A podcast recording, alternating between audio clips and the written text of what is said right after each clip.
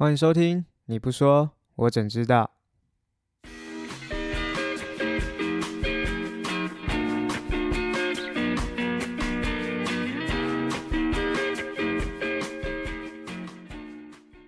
大家好，我是火箭羊。那各位一定蛮好奇，说这次怎么只有我一个人在录制？主要原因是因为说书香在工作上年终会比较忙碌，那刚好录音机也在这，所以由我先录这样子。分享一件事情好了，就是我对于上次节目，就是节目的那个内容啊，有遇到一个新闻，然后不是我的节目遇到新闻，就是有一个新闻出来，我觉得跟我第一期节目其实蛮贴切的，就关于跟客诉有关，就是关于父王鸭肉的那一件事，与外送人争执的那一个新闻，就觉得哎，怎么这么刚好？那个类型蛮特殊，可是这次又是个不一样的，就在于说，以前我讲的是，我之前那一期讲的是。客人跟店家的客诉行为，可是这个中间，他们这个中间多了一个新的叫外送员，好，这个更复杂了。可是不管，就是复不复杂，会在于是行为探讨的问题。好，呃，虽然我不是当事人，我也只是吃瓜群众，我不适合去多说什么，但我觉得有点可惜啦。就是说，富王鸭肉其实最大的问题会在于是说，小老板可能说话前欠缺一点思考，他有点进入抗龙优惠状况。为什么这样讲？我我在想是说，一个人每个人在当老板之前，或是在当员工之前，或是出社会之前，一定都会经历过一个苦磨难时期，就是你一直在打底，把自己越变越强。那那个时候，我们一定很多人应该会蛮算是互相体谅，或是蛮苛刻、蛮低调的。可是，一旦你的事业有点起步，那个优越感跟你那个气势就起来了。可是，那高到顶点的时候，你就会变成一个情景叫傲慢。人一旦傲慢起来了，做什么事情都会出问题。那小老板的状况会在于是说他。他没有好好去思考他的一行一动带公司多大的，他的店里会多大的影响。因为今天你一旦当上老板了，或是你是店长级了，我觉得你要想的是说你的行为，虽然你不是艺人还是谁，可是你们还是对外型的公司，你的行为对你公司有多大的影响？今天不在于你立场对不对，会在于你一个问题是说，这个蓬勃发展媒体的时代，或是剪音剪片很快的时代。今天不管你对或错，你一旦言语出去，有心人也好，无心人也好，只要各种剪接或是片部分片段放映，你就会受到很严重的伤害。所以为什么有的人会选择避而不谈比较快，或是垫垫的不讲话，让人家骂？主要原因不是在于说我认输我错了，是因为他们要想的是整间公司的未来，整个店里的未来。那我觉得说这个事件，老板可能也知道错了，我们也没资格去评论别人什么。但我觉得这就是警惕，好，不管是有做二代家族企业的，或者是自己开公司的朋友，我觉得这个事情就是一个警惕。不管我们对错，可是我们要说什么一句话，都会非常的重要。好，Anyway，把事情回归到关于我创作为什么这么慢速度，好不好？我刚才敲到手机了，所以刚才有个啪啪啪的声音，大家不要计较。这期更新的比较慢一点，主要原因是因为说我一直在去多方寻找一些素材，还有去多去了解说我的 p o d 到底以后要怎么做，怎样做更好。因为我之前有说过，我是一个没有做过任何创作的一个新人，所以可能很多东西很粗糙，文案也可能讲的文案也没有很好，所以我一直在认识很多 podcaster 或是一些朋友，他们给我一些提议，也蛮有荣幸的去加到一个 podcaster 的社团，里面其实蛮多人的。他们都是学长姐，都做了蛮多自己的节目，其实我都听过，就是大家互相分享、互相改善。那很多人、很多学长姐都告诉我一些意见，告诉我说：“哎，你要怎么？也不是你要怎么做，就提供一下说他们过去怎么做，我可以参考看看。”所以我最近听他们讲，我就觉得哎还不错，因为以前很棒，我觉得我应该要去怎么去做修正。对，很多学长姐也蛮热情，会在节目上互相推广我们的内容了。那我以后也会做这个样子。Anyway，回归我们的正题。就是这次是我们你不说我怎知道的第二集。那第二集我一开始名称其实是想要取说请神容易送神难。那 还有一个我这样想副标题啦，就叫做当你的房客不付钱可以请他离开，当你的房客是神明你要怎么办？好，然后后来最近发生蛮多事情，我觉得就我就把它整包统整起来，我就换了一个新的名称，就如标题那样子。至于说我很好奇说为什么会说请神容易送神，会在于说就是我最近。家中发生一点事情，OK，呃，我们家本身是有在供奉神明的，那只是说，呃，哎，就是神明这种信仰，大家都有，很多台湾人都有供奉，不是只有你们。我们家比较特殊，我家有十三个神明，是真正神明要去敬仰他们。那神明都是自己来找我们的哈，这个蛮玄学的。这个我另外如果有机会，我会开跟各位说，神明怎么找到我这我们家来的。那主要是这样子的，就是当我们我们家神明比较多嘛。那其实前期我们家的经济状况不是很富裕，一直在处于一个不好的状态，所以近几年有一点起色，所以就是有点钱去盖一个家庙供奉神明啊，总共供奉了十三尊啊。好奇有哪几尊？我大概点名一下哈：虎虎牙公虎爷，然后主神玄天上帝玄天兄弟，然后再来是妈祖土地公憨太子五府千岁城隍爷，还有那个我们的孙悟空。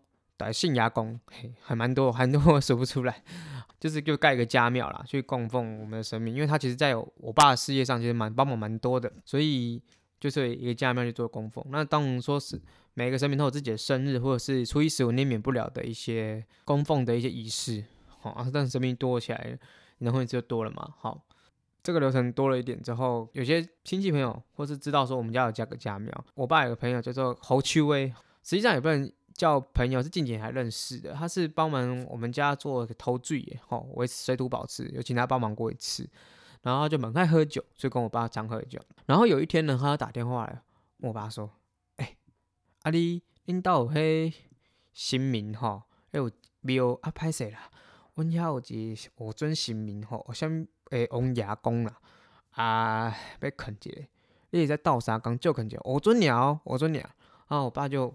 他就比较为难，可是想说好，就跟我妈讲，然后我妈就其实有点抗拒啦，主要是因为是说有前前案例，什么前案例，就是这个侯秋威，其实曾经有找过我爸的一个亲戚朋友，也是供奉神明，可是供奉供奉者他们都没有去拜，他们的神明他们都没去拜，然后我爸的亲戚朋友就一直弄，一直去供奉他，然后到后面有一次真的俩拱了，有跟他们讨论过，就是把神明。先请走，他们可能已经不方便了，同时间都闹得不太愉快。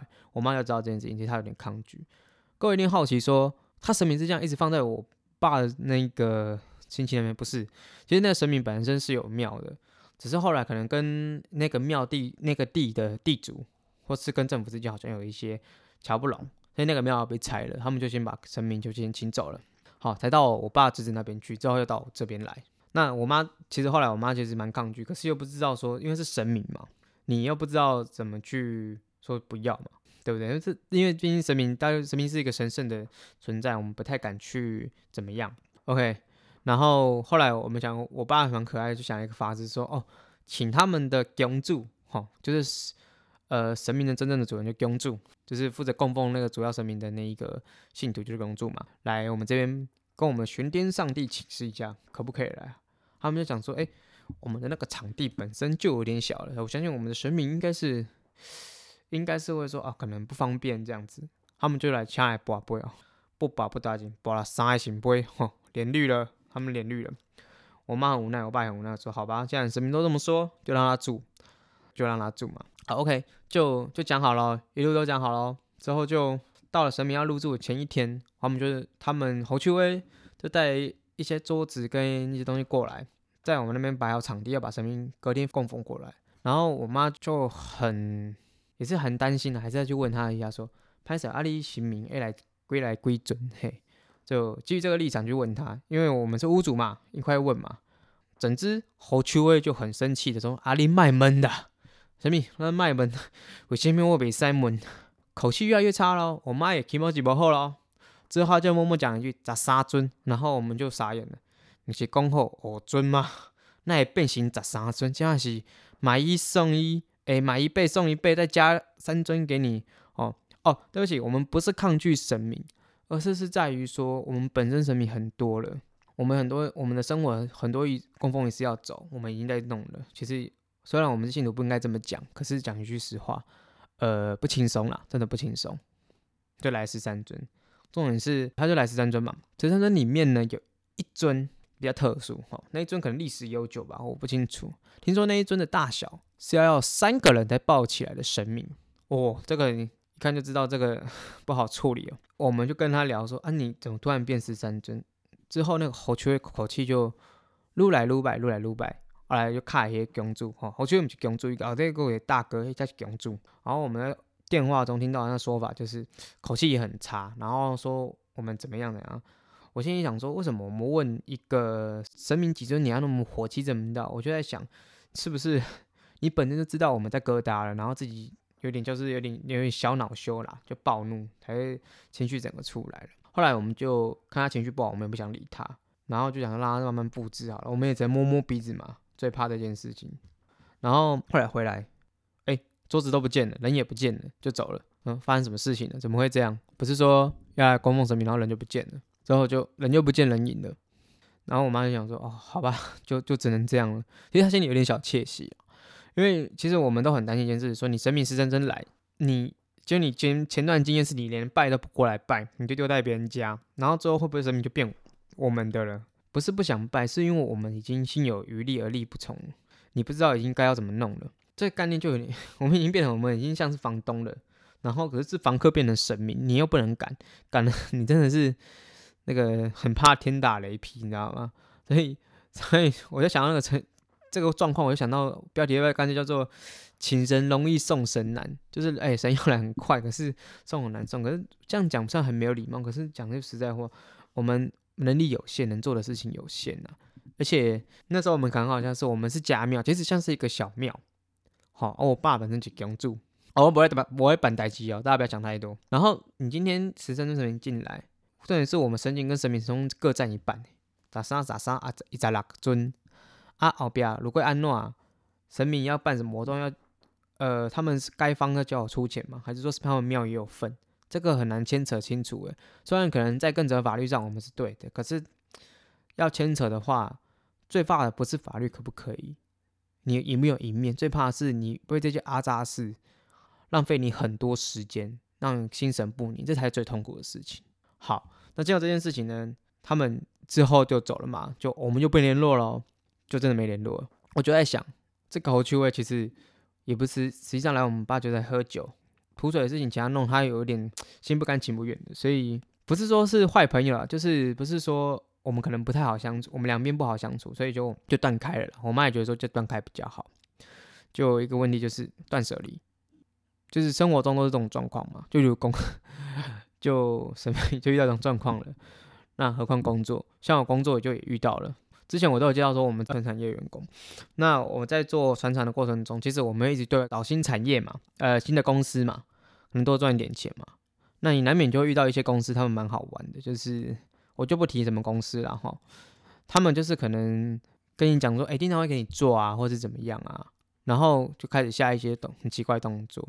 例如说叫我们打样品，哈，打样品就是做船厂都会知道说，在量产之前都会先做一个打样品，让对方公司放心说，哦，你这家公司是有能力做到这个样子的产品的那个质量，好，我们就去打，打完之后订单没有来哦，都没有来哦，听说他给别人了，然后我们打样品没收钱呢，就是哈啊，可能会有人觉得说，你就是要工作啊，你要打样品很正常啊，可是你就觉得你会被摆到啊，很可能说你的职能不太行，你不能只能打样品。这我是觉得你没有让我正式用量产，你怎么知道？那回馈一个问题，我觉得打样品这件事情就算了嘛。还有那间公司很可爱，他居然把一个比较不好做的东西给我做。那何谓不好做？就在于说我们在量产的过程中会遇到关于品质的问题。哈，品质如果要抓的很要标准要求很高的话，价钱就不一样嘛。那我们其实主要目标是要去做另外一个东西，可是他默默拿一个东西叫我们做，然后那个东西第一价钱很低。第二就是品质要求很高，那就是要高 CP 值嘛。OK，那我们就想说，哦，为了要去跟这间公司做迎合，那可能要付出一点东西嘛，我们就去做。可殊不知呢，那一次打样品那块东西，就是我们我们目标那块东西，他要给别人做，我觉得是其实其难免心理不平衡的。那这个情况下，公司会有一个采法，就是你应该去做止损。既然如果这间公司拿不到给你高利润的东西，而是给你做一些做一个赔一块东西，应该先断开了。就是我们不应该再继续合作，因为再做下去的话，纷争蛮多的，不应该再做了。其实这阵子更新慢原因也是因为跟这间公司在做谈判。OK，就是我这批货帮你做到一个点，我就不做了。那对方公司想必然一定是恶言相向嘛，态度很差嘛。那这种事一定都是难免都会发生。可是我觉得就是呃，我们还是承受下来去做止损的。如果你不停掉的话，你整个事情对公司的损害度很大。所以后来我们就扮 了一个黑脸，我去跟人家去沟通，被骂了一顿，我也跟他口气也没有很好，就结束了这一个工作合作的关系。重点是真的是没赚到钱哦，就止损吧，就就是这样丢股市，先试让股票的那个水温不太行停掉，那就那就不要了，那就不要了。就后来这个东西就到这样结束了。就后来我就发现说，其实每一年都是这样子，不管工作，不管是好，就会声明那个性事件，又或者是说个人，嗯，有很多东西要去做切断。很多书跟你讲断舍离，你可能看到那个标题，看到都腻了。可是就是一个心态的问题，很多人就是犹豫、念情、不舍，不去断。可是你最后造给自己也是最大的伤害，自己吃亏。然后不不是说吃亏不行，有时候吃亏这个是有意义的，而不是让你一路假告告。诶，这一次这几阵子我一直在就做这些事情，去做吃吃亏止损，当坏人。好 被骂一身腥的事情，我们家里当都是啦，就情绪不太好，真的情绪不太好，不好做，真的不好做事。换个角度想，就是你今天断掉了，可能对我们未来的一些行为或是生活上，真的会也比较好一点哦。这一次断掉很多很多公司啊，朋友啊。可是我觉得蛮荣幸的是说，又交到很多新的朋友，例如说 Podcaster 那些新的 Podcaster，我们去互相交流，还真的还蛮不错的。就是，哎，旧的不去，新的不来嘛，就是老话一句，这句话不是没有道理的。就是好，那反正二零二一很多事情负面的发生，但我相信好的也会发生。大家有兴趣可以继续做麦克风客诉的那个标题，可以做个留言。我希望说我们之后的节目有很多新的题材可以讲。那这一次主要是讲关于说。生活中的断舍离，对我用我们真实的事件去讲这件事情。我希望说，如果有一样面对这种呃烂摊子不好的事情断不掉人，真的要鼓起你的勇气去发去发挥你的决心，该断你就要断掉，不然你这样下去对我们都是恶性循环。好，那你不说我怎知道的第二集就到此结束了，谢谢各位。大家以为节目结束了吗？还没有哦。那我们这次多开了一个新的环节，叫做 Podcast 节目分享。那如果未来呢有不错的节目或是有趣的节目，我都会在这个环节上去做一个分享。好，那我们这次分享的节目叫做 Ocean Money，主持人为 William，这是一个财经的节目。那我在这边叙述一下他的节目内容。哈，每天上班好忙，没时间研究投资吗？分享如何有稳健的投资态度，白话的方式分享价值投资观点。或指数化投资经验，适合想学习的新手或老手听听不同的观点与想法，也许都有心得或感触哦。那威力的这个节目，我其实听过几次，都还蛮棒的。它其实不止带来一些指数，还带来一些关于一些时事新闻。其实对对新手来说比较吃香，因为很多老手听指数很快就知道大概新闻要讲什么，现在财经状况怎么样，反而新手会比较。听得有点小痛苦了。那我觉得威廉在讲的时时候带一点白话跟一些实事下去，其实对于新手来说蛮适合的。那老手来说的话，他可以去截取一些关于呃个人想法，还有一些投资的看法，作为一个他们投资计划的一个统整。因为每个想法不同嘛，那如果统整完之后，他可以知道做什么投资的方面嘛。这个节目的资讯我都会放在一个连接网，大家可以去看一下。好，那也谢谢威廉在节目中有分享我的节目。那很，我觉得您真的很厉害，因为你的节目在投资方面都讲的还蛮清楚的啦。那如果有机会可以听他的节目或者我的节目，那在这后面呢，我跟各位做一个道歉，就是我这一次节目可能有很多吞口水的地方，或者讲话很汗淋，你可能听得很不是清楚我在说些什么，跟各位致歉，因为我可能最近比较 累，还有我会去修正这个问题啦，所以希望大家不要听得太辛苦。好，那谢谢各位，这次节目就正式结束啦。拜拜。